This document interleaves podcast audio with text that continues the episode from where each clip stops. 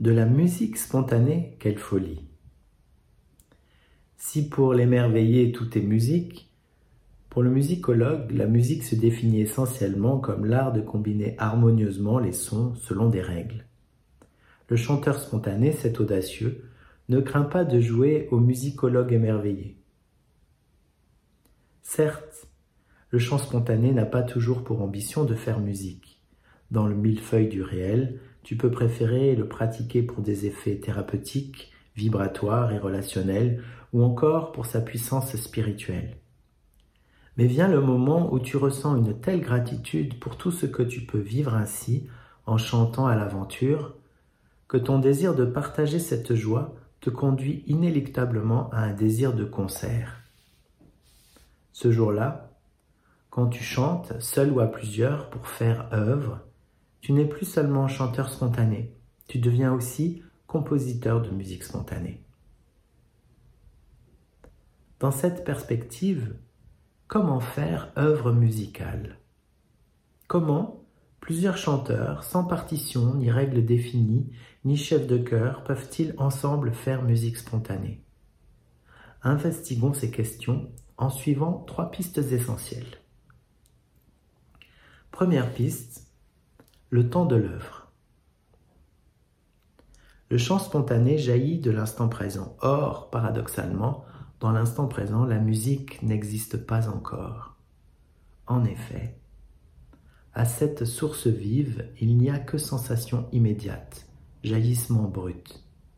Pour qu'il y ait musique, il faut qu'il y ait durée. La musique, c'est une histoire que tu racontes un cheminement de voix qui s'extrait du continuum temporel pour assumer un début et une fin. Pour faire œuvre musicale, tu dois chanter dans la conscience du temps qui s'écoule. Alors, toujours abreuvé à la source de l'instant présent, tu gardes la trace de ce que tu viens de chanter, tout en ayant en ligne d'horizon le temps vierge à venir. Tu chantes immergé dans l'action, mais aussi guidé par le regard panoramique de l'aigle. Tu commences à faire musique quand tu chantes dans une bulle de temps, centrée sur l'instant présent, quand tu développes un sens de la composition sur la toile de fond de l'écoulement du temps. Chanter spontané, c'est vivre le paradoxe de l'instant et de la durée. Seconde piste, les formes musicales. Chacun d'entre nous porte en lui la quête inconsciente de trouver du sens dans le chaos. Quand tu contemples un ciel d'orage, ton imagination s'amuse à reconnaître des visages, des dragons ou d'autres silhouettes fantastiques dans la forme changeante des nuages portés par le vent. Tu fais de même quand tu écoutes l'univers sonore d'une polyphonie spontanée. Dans la profusion du tissage des voix, tu guettes les lignes de force, correspondances secrètes, les rythmes, les accords. Tu cherches à reconnaître les voix qui se répondent en filigrane. Tu te délectes d'un changement de tempo ou de tonalité. Tu goûtes la densité d'un silence ou l'élégance d'une mélodie. Tu cherches ainsi à réduire la complexité sonore qui t'est offerte par la reconnaissance de formes et de structures sous-jacentes. Ce faisant, ton écoute compose, organise les sons pour faire musique. Ainsi, pour jouer de la musique spontanée, il te faut chanter dans la conscience des formes musicales. Tu dois veiller à simplifier la complexité des jaillissements pour que celui qui t'écoute y reconnaisse des géométries, des paysages et des dragons. Quand tu chantes dans cette perspective, tu es à l'affût des émergences, Dès que tu débusques une forme, tu choisis de la privilégier et de l'accompagner jusqu'à sa complétude. Tu portes en toi une bibliothèque inconsciente des formes musicales. Dans les profondeurs de ta mémoire, tu as gardé la trace de toutes les musiques que tu as entendues un jour. Mélodies, rythmes, accords, gammes et autres paysages musicaux sont archivés pour former un catalogue d'archétypes. Dans l'instant du jaillissement, les formes que tu reconnais sont issues de ces références secrètes. L'entraînement du chanteur spontané consiste notamment à enrichir cette bibliothèque invisible. Cela peut se faire de bien des manières. Ainsi, par curiosité, tu peux étudier la composition musicale baroque ou chinoise, t'inscrire à un cours d'anthropologie musicale comparée, analyser la structure sous-jacente d'une fugue de Bach. Toute connaissance théorique est nourrissante si tu sais ensuite l'oublier. Tu peux aussi pratiquer un répertoire. Chanter des polyphonies géorgiennes, corses ou bulgares, par exemple, développera magnifiquement tes capacités à percevoir la saveur des échelles modales, le goût des accords subtils à trois voix, le sens des rythmes ternaires ou septénaires, la musicalité du langage. Tu peux enfin et surtout plonger en gourmandise dans l'écoute des musiques inspirées. C'est la pratique la plus essentielle. Comme tu te nourris de la musique du monde, abreuve-toi à la source des musiciens et des compositeurs libre de toute analyse, juste pour l'empreinte sensorielle, écoute en immersion Mozart, Ravi Shankar ou Radiohead. Écoute tout ce qui ouvre ton oreille à l'émerveillement.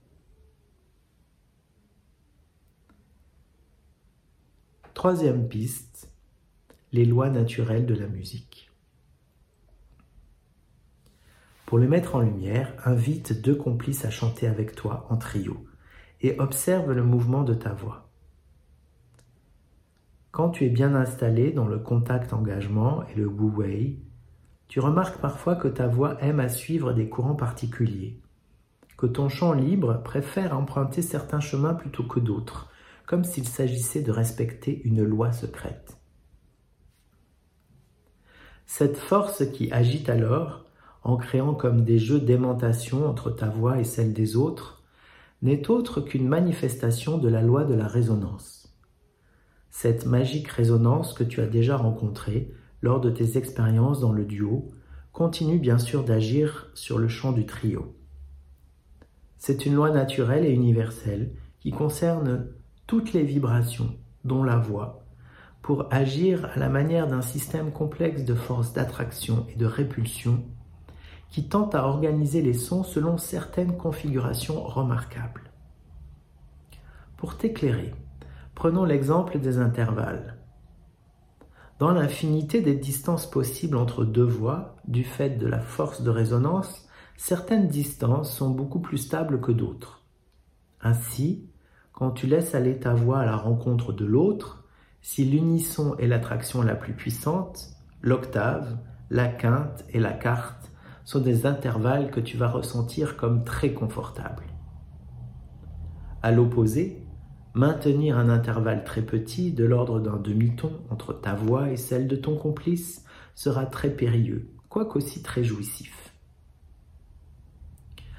Voici un autre exemple dans le domaine du rythme. Quand tes deux complices chantent ensemble un son bref, selon une même pulsation régulière, l'attraction est assez puissante pour que ta voix les rejoigne naturellement. La loi de la résonance produit alors une synchronisation des pulsations. Ainsi, quand tu cherches à t'éloigner de cette évidence pour désynchroniser ton chant de celui des autres, quand tu veux accélérer ou ralentir, tu vas rencontrer une force de résistance puissante qui t'obligera à fournir une énergie conséquente pour vaincre l'attraction de la résonance.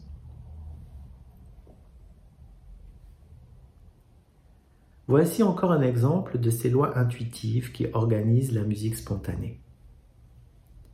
Quand tu commences à chanter en solo, le premier son que tu émets a un pouvoir particulier. Je le nomme son racine. Il devient instantanément la ligne de référence de ton chant. Toutes les modulations mélodiques qui vont suivre seront écoutées en rapport à ce son-là. Que tu chantes plus haut ou plus bas, il demeure en toi comme une ligne d'horizon qui mesure les degrés d'une gamme spontanée, et chaque degré, dans sa relation au son racine, aura une saveur spécifique. Alors, quand après quelques envolées tu reviens chanter ce son racine, tu auras la sensation d'un accomplissement, d'une fin qui se profile et que tu goûtes jusqu'à la lie. Ces trois exemples te donnent un aperçu de la puissance active des lois naturelles de la musique. Il y en a bien d'autres. Mais la merveille, c'est que tu n'as pas besoin de les connaître toutes en détail. Quand tu sais qu'elles existent et agissent dans l'ombre, cela conforte ta confiance dans l'action yin, dans le laisser faire ce qui se fait déjà.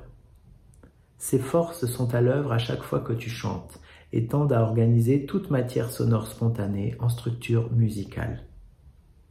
Faire musique, c'est jouer avec leurs tendances organisatrices en les laissant agir ou en leur résistant. Au final, le chanteur spontané devient compositeur de musique par l'émergence d'une conscience de l'œuvre qui se crée dans l'instant et dans la durée. Pour entraîner ce talent, les trois souffles du Tao sont, une fois encore, de précieux alliés. Par le souffle du yin, tu as le regard de l'aigle. Tu ne perds jamais de vue la composition de la ligne temporelle du chant, le début, les mouvements, les pauses silencieuses, le final. Tu reconnais à chaque instant l'organisation des formes musicales, accords, pulsations, rythme, langage, intensité.